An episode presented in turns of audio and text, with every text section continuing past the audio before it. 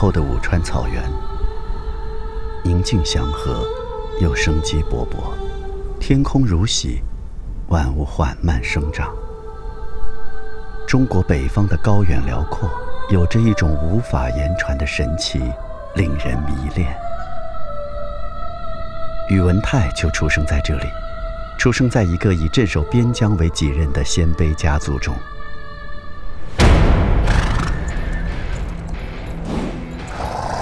公元五三四年，他任职北魏的夏州刺史，隶属于权倾一方的关西大行台贺拔岳。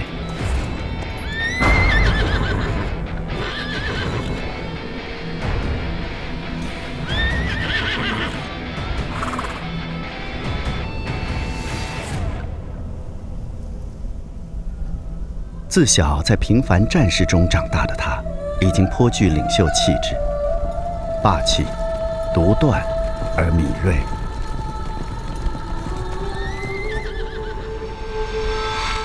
乱世中，随时都可能有意外的消息传来。关西大行台贺拔岳遇刺身亡。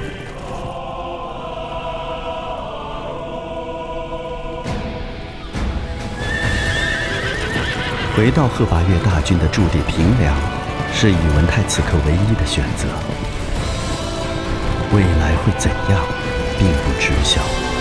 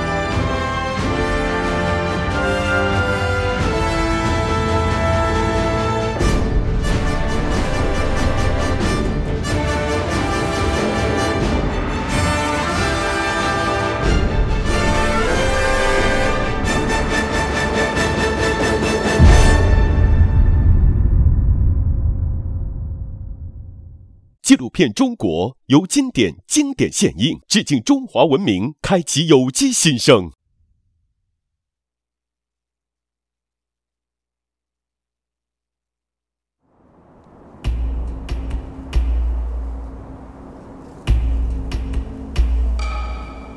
宇文泰镇守的夏州距离平凉不远，他轻车简从，翻越陇山，却觉得这是一生中走过的最漫长的路。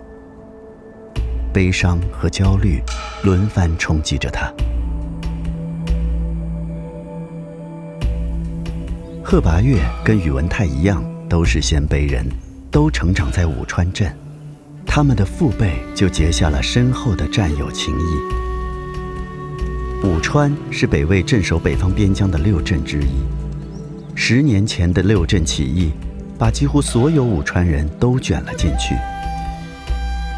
几经波折，贺拔岳脱颖而出，成为武川军人集团的领袖，并在平凉一带驻足下来。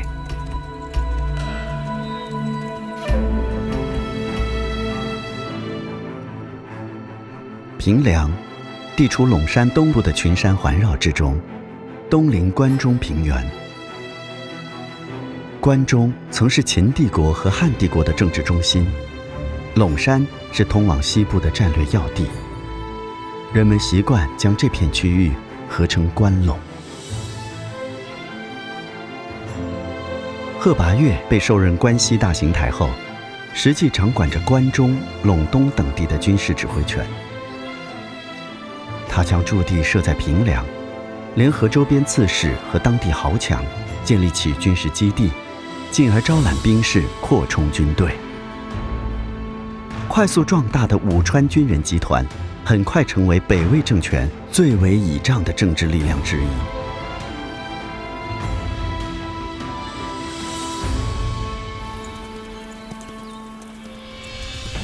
宇文泰断定，贺拔岳突然身亡，各方势力的均衡一定会被打破。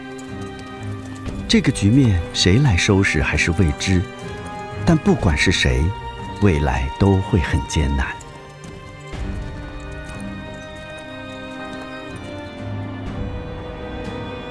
日夜兼程赶到平凉的宇文泰没有想到，等待他的消息是，众人一致推举由他接任贺拔岳的领导权。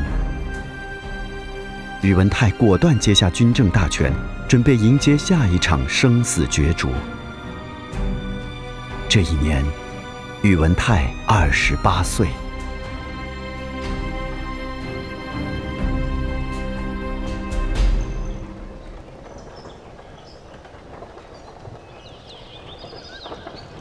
世界再乱，总有人能泰然自若的按照自己的节奏生活。身在关中平原的苏绰，似乎就不曾受到太多纷扰。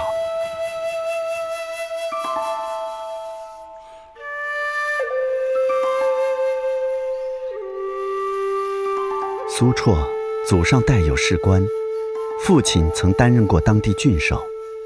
在兄弟姐妹中，苏绰显得有些孤傲。他不喜欢游戏和运动，心思缜密，特别擅长算术。他总是安静地读书、写字、抚琴、思考。旷野里的花开花落，他并不在意。战场上的策马扬尘，仿佛也离他很远。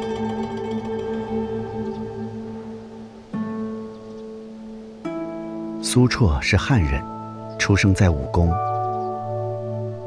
武功地处关中腹地，秦国于公元前三五零年设县，那是周人始祖后继教导民众稼穑之地，也是汉朝忠臣苏武的故里。文化积淀丰厚。苏绰出生的第二年，北魏孝文帝拓跋宏去世，北朝失去了一位雄主。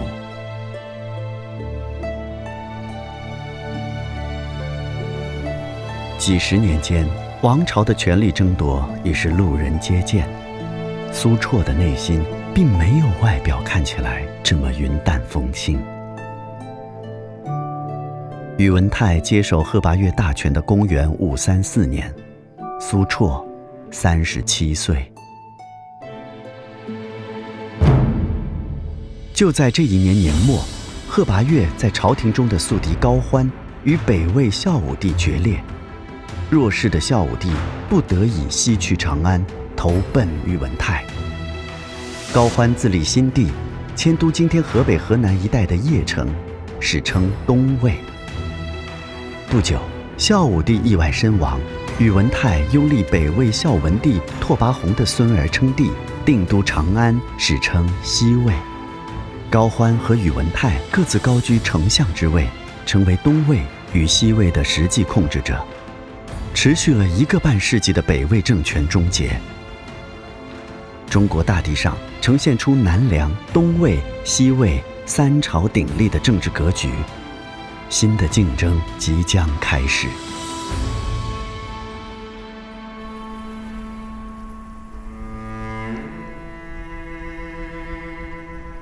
西魏面临的形势极其严峻，在南北三方的综合实力对比中，西魏最为弱小。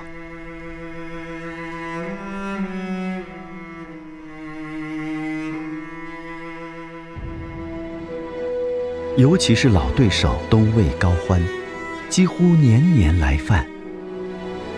尽管双方都伤亡惨重，但东魏实力雄厚，每次都能迅速恢复。经过数次交手，西魏屡屡落于下风，元气大伤。宇文泰本人也在混战中多次遭遇死亡和被俘的威胁。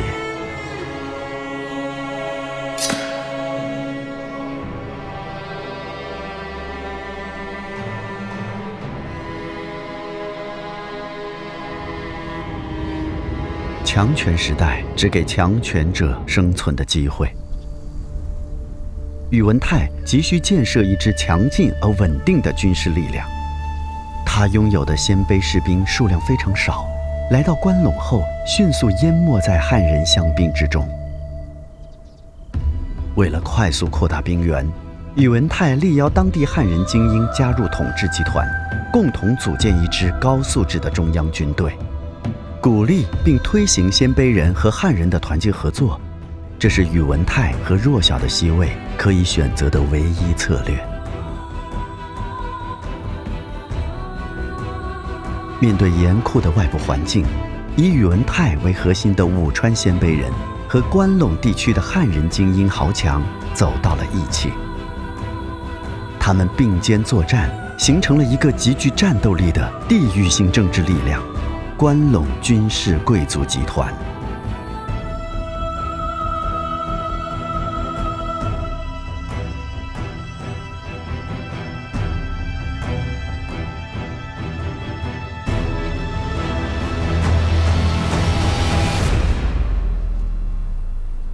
关陇一带的汉人世家都风闻了宇文泰砥砺革新的态度，他们的优秀子弟纷纷响应西魏朝廷的号召。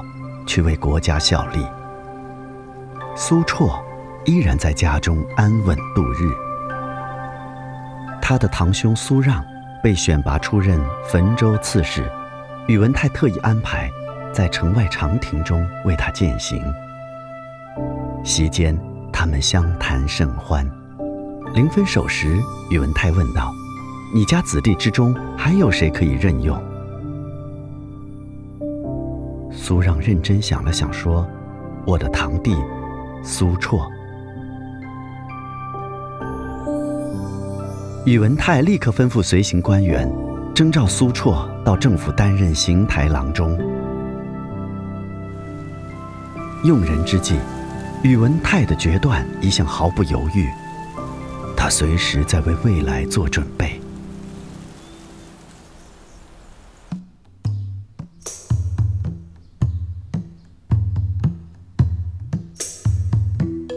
就这样，正在家中读书的苏绰，忽然间就走进了官场。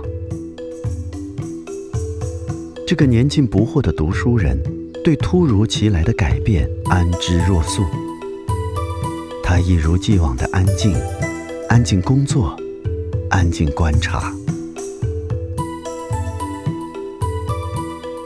邢台郎中的职责全面而具体，行政、管理、财务。都要面面俱到，纷乱琐碎。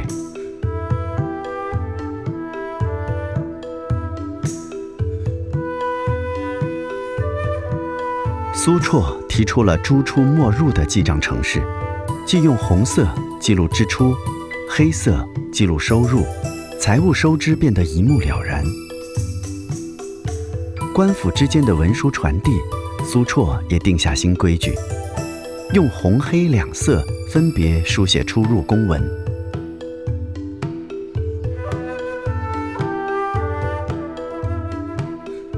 凡呈递到朝廷的文件奏章，必须用黑色笔墨书写；凡由朝廷批示下发的文件，必须使用朱砂笔墨书写。这一政府机关行文方式，被此后历朝历代传承。苏绰对这些日常事务的改进简便却有效。显然，这是一个一丝不苟又极富创造意识的官吏。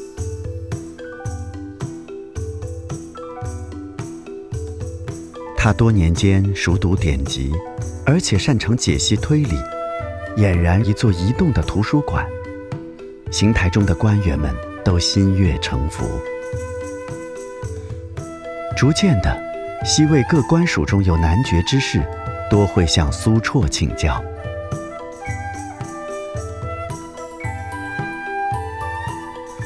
苏绰在这个普通的行政岗位上默默干了一年多时间。并没有引起高层统治者的过多注意，但他的工作上达中央，下接基层，这让他清晰识别出纷乱时局中的力量和希望，也逐渐有了自己的胸中丘壑。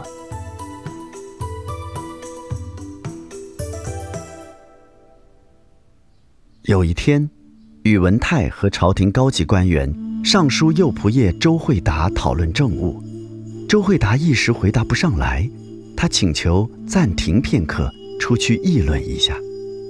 退下朝堂的周惠达火速召来苏绰，苏绰听罢事情原委，立即为他做了缜密的分析与衡量裁定。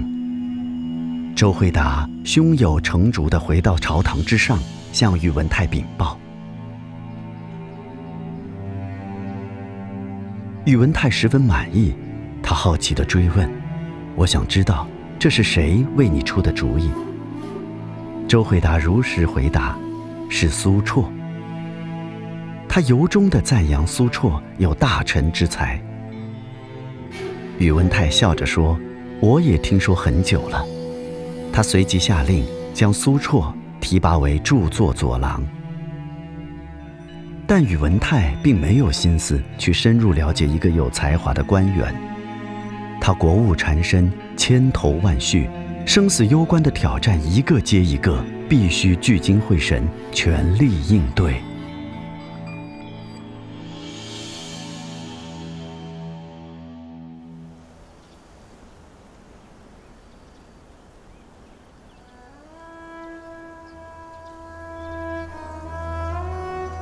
想要在战场上获胜，先得稳定住军心。面对全新形成的关陇军事贵族集团，宇文泰眼下最紧迫的问题是：如何把军权牢牢抓在自己手里？如何平衡六镇鲜卑军人与关陇汉人豪强势力的关系？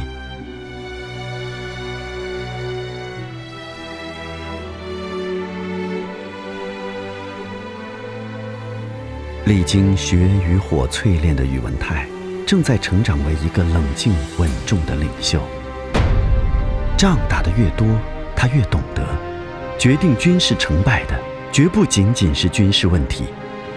他要在战场之外做两件大事：第一件是进行制度设计；第二件是处理民族关系。于是，宇文泰推出了酝酿已久的八柱国和府兵制度。他借鉴鲜卑八部之制，根据战场上的贡献，确定了西魏武装力量的八个柱国大将军。宇文泰是八柱国之一，同时也是全军的实际统帅。除了一位挂名的皇族，其他六柱国正合周礼的治六军之意。他们每位各督两个大将军，每个大将军各督两个开府。每个开府各领一军，由此形成了西魏八柱国、十二大将军、二十四开府军的府兵系统。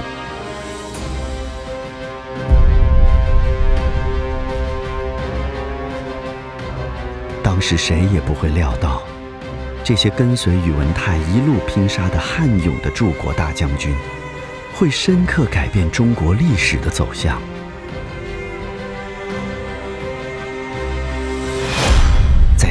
家族中将诞生四个朝代，数十年后，他们的后人将缔造中国历史上再次大一统的帝国。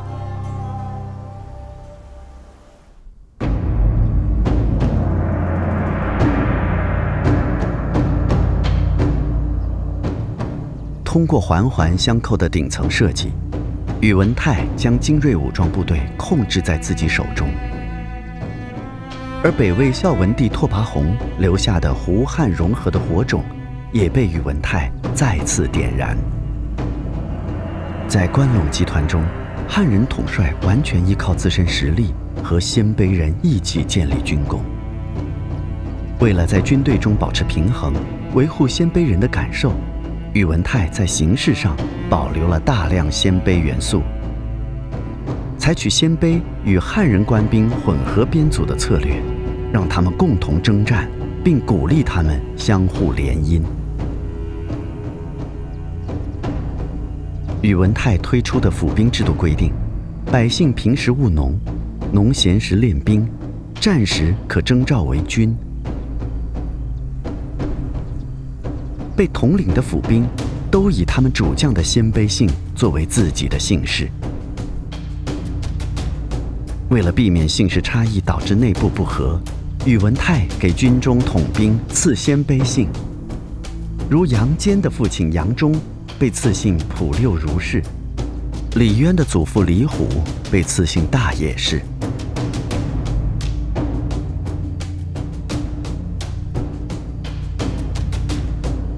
就这样，你中有我，我中有你，民族隔阂、地域界限渐渐消融于无形。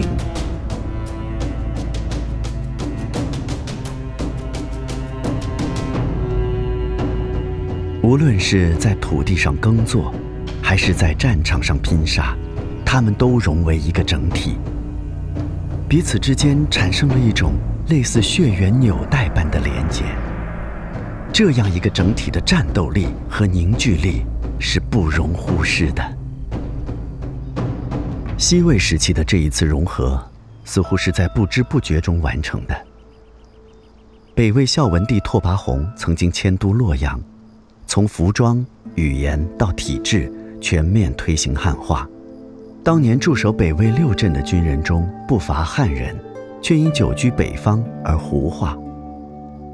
在漫长的岁月里，如此这般由胡化汉，由汉化胡，曾反复出现过多次，最终逐渐形成了复杂而深刻的交融。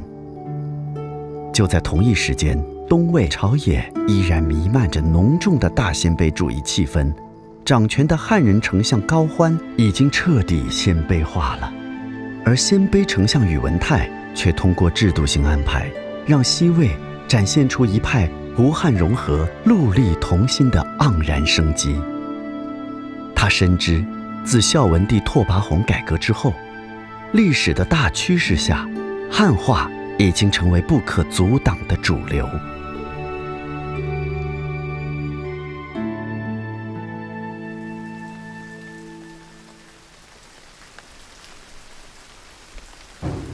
变革已经起步。仅仅在三朝鼎立的局面里获得喘息的机会，并不是宇文泰的目标。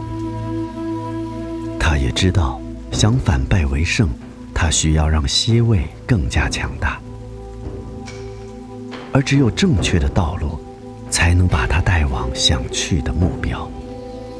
用什么样的国家制度和意识形态来管理政权，才能走上那条正确的道路呢？时间过得很快，转眼又一个春天降临关陇。脱去冬装的宇文泰抽空与几个大臣一起前往长安城外的昆明池观鱼。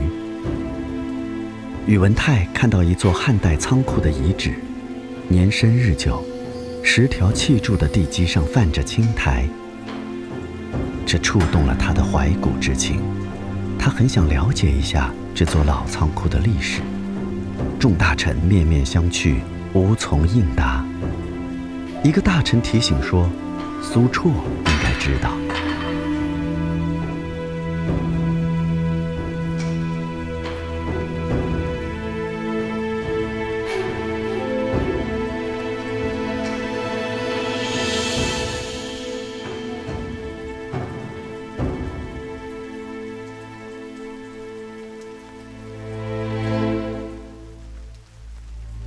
这是苏绰和宇文泰的第一次正面相遇，他们的命运轨迹终于重合。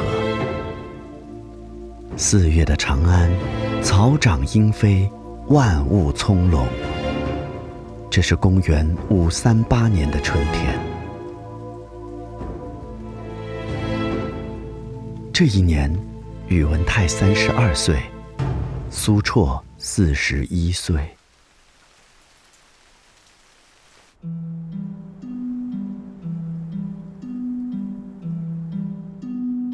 就这样，从一座旧仓库开始，两人的话题越来越深入。宇文泰迫切希望的是脱离南梁、东魏所承续的文化传统，削除南朝秉承的中原政治对北朝政权的优势挤压，跳出文化体系孰正孰伪的制约，从而真正确立西魏自身的立国之本。这一次，他们要向遥远的周王朝致敬。这就意味着，立足关陇的冀州旧土，借助苏绰等关中经学世家之力，在南梁、东魏之外，建立一套以周礼为核心的礼制文化系统，把它作为西魏立国的文化根本。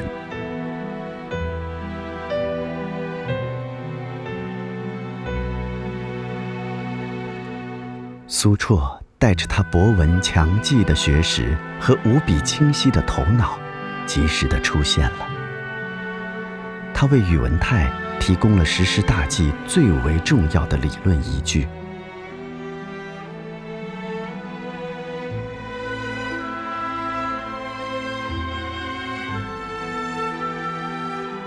有了苏绰的助力辅佐，宇文泰下定决心，准备改革政治。这是一件正确但困难的大事，他需要坚定而得力的同行者。苏绰被任命为大行台左丞，参与决定机密要事。宇文泰相信，苏绰就是他一直在期待的人。苏绰知道，他同时遇到了两样珍贵的事：知己和梦想。两个内心满怀激情的人，开始了他们极为清醒和理性的行动。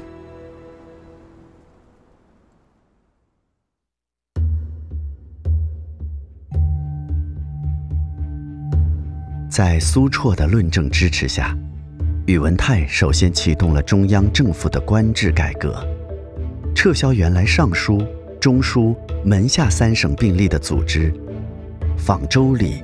建立六官，天官宇文泰为太师、大冢宰，掌握全国军政大权，辅佐天子，统帅百官。地官李泌为太傅、大司徒，负责财政和户籍管理。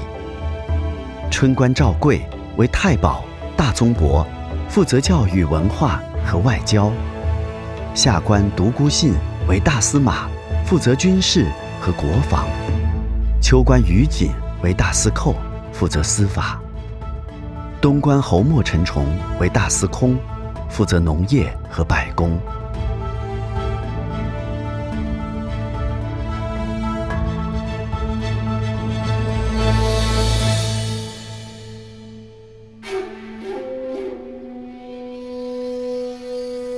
除去官制外，朝仪。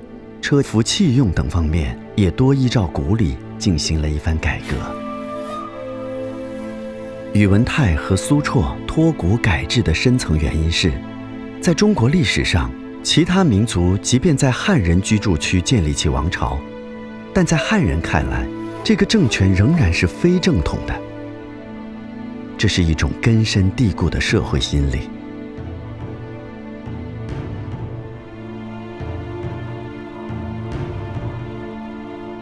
宇文泰要做的，是顺势而为，就是在制度汉化的过程中强化中央权力。他致力于从遥远的古代去寻找正统的依据。因为崇尚历史、向往和赞美周王朝的礼乐制度，同样也是汉人的社会心理特征。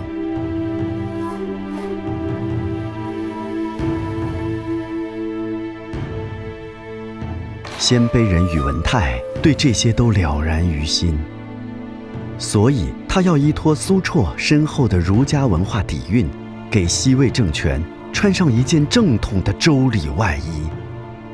他将越过汉魏、西晋一脉的传承路径，直接连接中国文化的源头。这是宇文泰和关陇军事贵族集团提升自身文化地位的一个标志。也是一面鼓舞社会人心的旗帜。这面旗帜将给天下树立一个新的标志。历史不可再现，但宇文泰希望人们相信，宇文氏要做的就是复活过去的美好时代。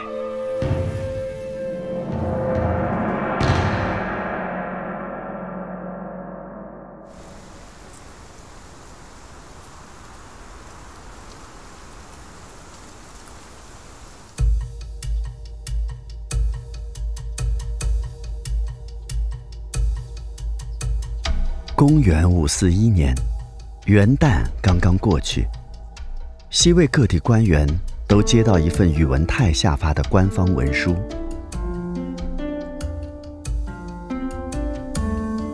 经过二人反复讨论，由苏绰起草的这份诏书核心只有六条，人们习惯称之为“六条诏书”。第一条，先治心。要求执政者首先要内心端正，以身作则，心如清水，行如白玉。第二条，敦教化，在全社会推广道德教育，移风易俗。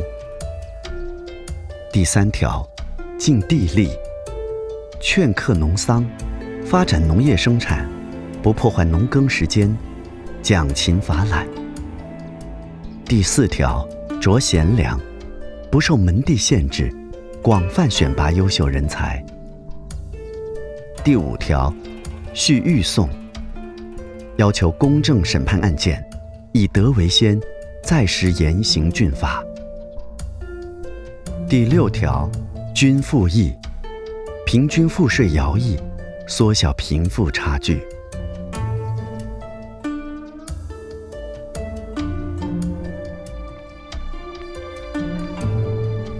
六条诏书涵盖了与社会治理相关的诸多重要事项，政令清明的新风迎面而来。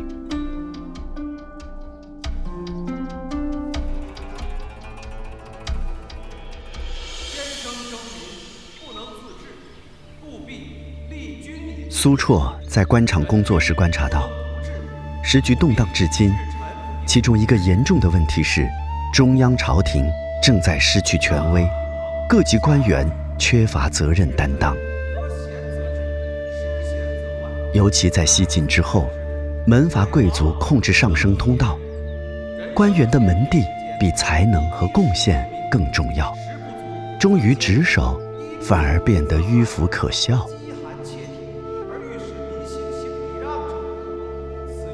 北魏政权当年的衰落，也与迁都洛阳后的腐败。和虚夸有关。幸运的是，中原战乱时，许多儒学大家陆续迁入关陇地区。他们的门第不如南渡贵族那么高，反而没有浸染那些浮华之气，一直坚守着儒家的风骨与气质，而结合了中原和西域文化的五梁文化，自北魏时起。就给了这片土地独特的精神滋养。加上从平民中新擢选的一批人才，苏绰看到了令他欢欣鼓舞的希望。在旧习根基较弱的关陇，完全可以培育并展现出全新的精神气象来。苏绰拟定的六条诏书，以儒家学说为根本，结合了各家学派的主张，并综合了历代经验和西魏的现实。简明易行，成为指导和约束全体官员行为的准则。天地之性，为人为贵。苏绰用朴素恳切的文字，对每一条诏令都做了详尽平实的解释。宇文泰特别下令，所有官员必须反复诵读，铭记于心。各地主政者如果不能背诵和理解，就不能授予官职。他自己也常常把六条诏书作为座右铭。宇文泰和苏绰还在京师长安筹备开设了国子学，拜儒学大师为国子祭酒。通过学校教育培养大批具有儒家思想观念的人才，为政权运作储备栋梁。为中心时有一晋末以来，文章浮靡华丽，蔚然成风。关陇地区文风本来古拙，但也颇受冲击。宇文泰对此深恶痛绝，始终想要治理这一弊病。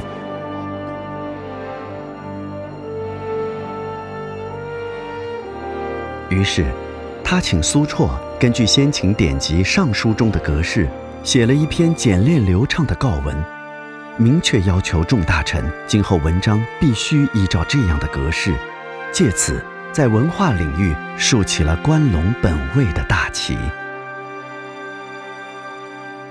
除弊革新的西魏以儒家学说作为思想武器，极力去除鲜卑的落后习俗，同时。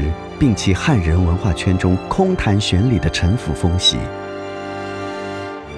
执政的官员不一定出口成章、满腹经纶，但一定要经世致用、勇于担当。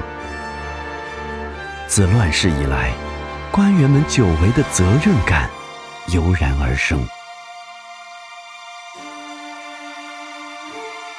西魏朝野，气象日新。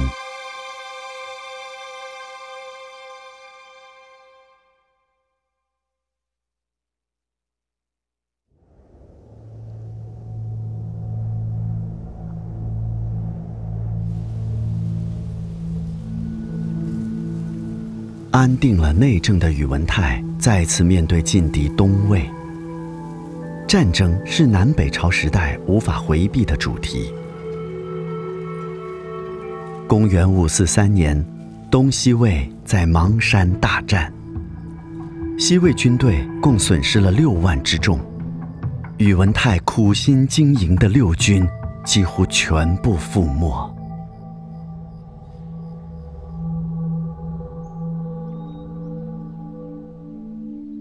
几年里，苏绰已经成为宇文泰的股肱，掌管着全国的财政收支、账簿、仓廪、户籍以及供应军需等事务。带兵在外征战的宇文泰对苏绰委以重任，没有丝毫猜忌。他不在朝中的时候，就把预先签字的空白纸张交给苏绰。如果有急需处理的政事，苏绰可以根据情况自行决断。有苏绰执掌政务，宇文泰就有了磐石般可靠的后方。虽然邙山大战几乎丢了性命，但他毫不怀疑，只要有苏绰在，他就能再战，就能赢到最后。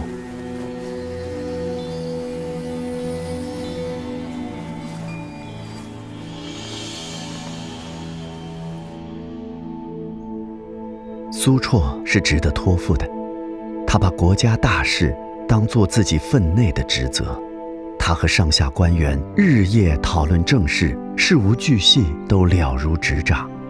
尤其可贵的是，他官至高位，却始终为人低调、勤俭朴素。宇文泰等待着和东魏再次一决高下，他为这一天准备了很久。他要把一个彻底的胜利带给苏绰他们都在期待一个新时代的破晓。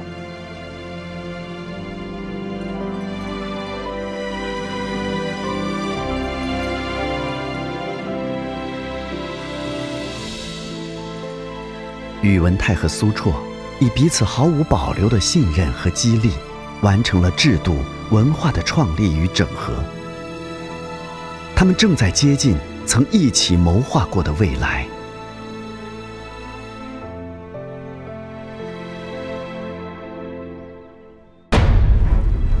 公元五四六年，东魏高欢率十余万人自邺城出发，直指西魏玉璧。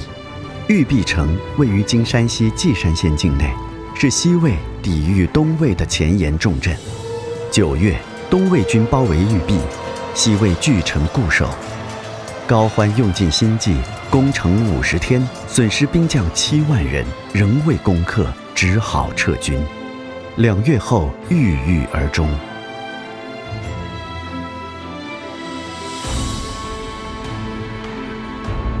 这是东西魏之间规模最大的一场战役。自此，原本弱小的西魏，扭转了一直以来的劣势。这是宇文泰下一个征途的起点。北方苍穹下，即将影响中国未来格局的新力量，正在酝酿勃发。这一年。宇文泰四十岁，苏绰四十九岁。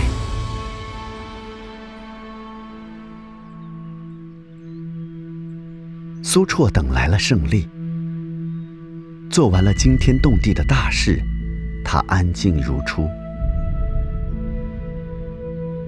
此时，关陇集团控制下的西魏，和统一六国前的秦国，战略态势极为相似。他们不仅把控着关中的战略要地，还控制了富庶的蜀地，俯视天下，进退自如。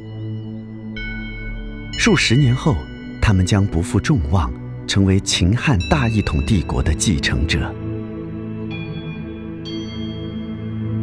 但是，曙光出现的公元五四六年，却又是一个悲伤的年份。这一年。年仅四十九岁的苏绰因操劳成疾而离世。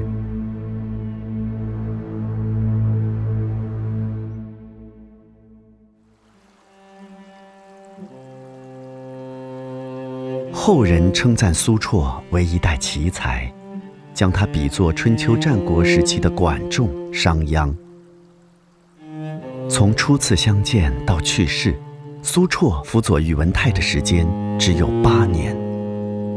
八年中，他们以高度一致的理念和几乎完美的合作，联手开启了一个新时代的序幕。正准备共同平定天下，宇文泰却失去了苏绰，这让他悲从中来。有很多事，他们还没有来得及做。苏绰将要归葬故乡武功时，宇文泰和公卿们步行送到城外。宇文泰说道：“苏尚书平生做事，他的妻子、孩子、兄弟们有不知道的，我都知道。只有你懂得我的心，我也了解你的志向。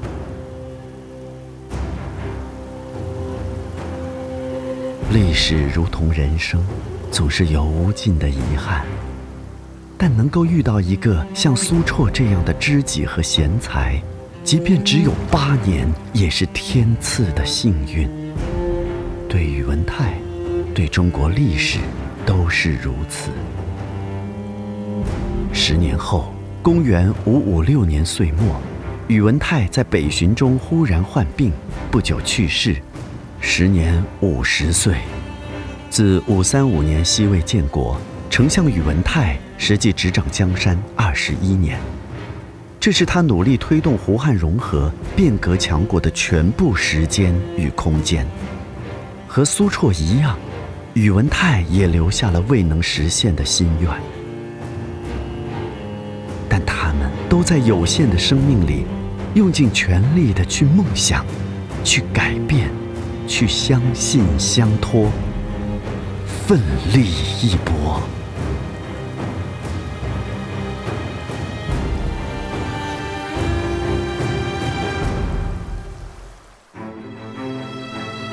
公元五五零年，高欢之子高阳废东魏皇帝，自己称帝，建立北齐政权。五五七年，宇文泰之子宇文觉接受西魏皇帝禅让，建立北周政权。同年，南梁大臣陈霸先逼南梁皇帝萧方智禅位，建立南陈政权。南北朝三百年纷纷扰扰的乱世，逐渐进入尾声。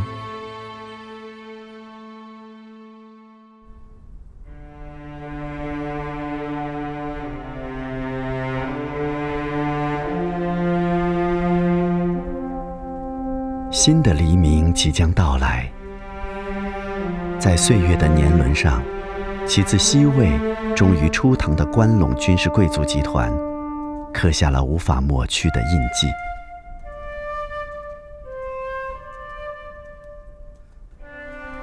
他们身上有夏商周的文化基因，有中原人的理智思想，有匈奴、鲜卑、柔然等等民族的血脉。他们入则为相，出则为将，纵横中国达一百余年，衍生出西魏、北周、隋、唐四个朝代。这在中国历史上是绝无仅有的，而其胡汉杂糅之特点，造就了之后隋唐两朝兼容并包、放大恢宏的格局。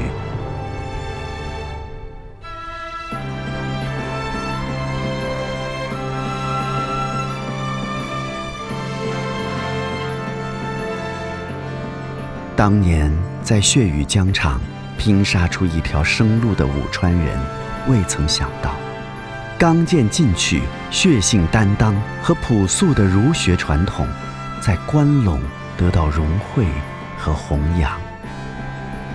五胡和汉族间的界限，随着时间推移变得模糊，多民族的大融合，为中国注入了新的强劲活力。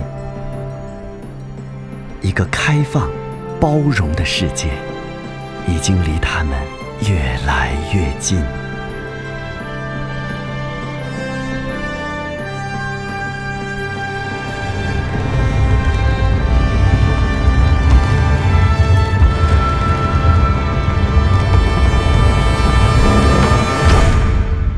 经典致敬中华文明，开启有机新生。提醒您下期看点。一个罕见的爱情故事背后，是再次统一的到来。留存着中国文化根本的南朝，和已经大大拓展中国文化外延的北朝，融合成了一个统一的多民族国家。中国历史迎来又一段华彩。纪录片《中国》，待会儿见。纪录片《中国》，现在继续。